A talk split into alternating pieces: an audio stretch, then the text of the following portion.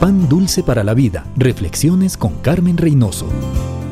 El éxito según el mundo es una lucha constante. Más riqueza, más fama, más poder, más temores. ¿Y si hago un mal negocio? ¿Y si me traicionan? ¿Y si pierdo el liderazgo? El éxito según el mundo es una eterna competencia. El éxito, según Dios, es un eterno estado de confianza en su poder y en su presencia. Es una constante esperanza de ver cosas mayores que Dios irá revelando y sus hijos logrando. Los símbolos externos del éxito no soportan el paso del tiempo. Pueden durar décadas, pero no alcanzan para la eternidad. Solo lo que tiene la semilla de la presencia de Dios dura para siempre. He leído muchos libros con reglas para el éxito y puedo asegurarles que si hay algo valioso en ellos, lo sacaron de la Biblia. No busquemos el éxito fuera de Dios.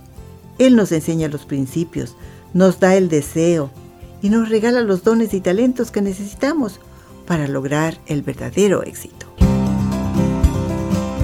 Pan dulce para la vida. Reflexiones con Carmen Reynoso.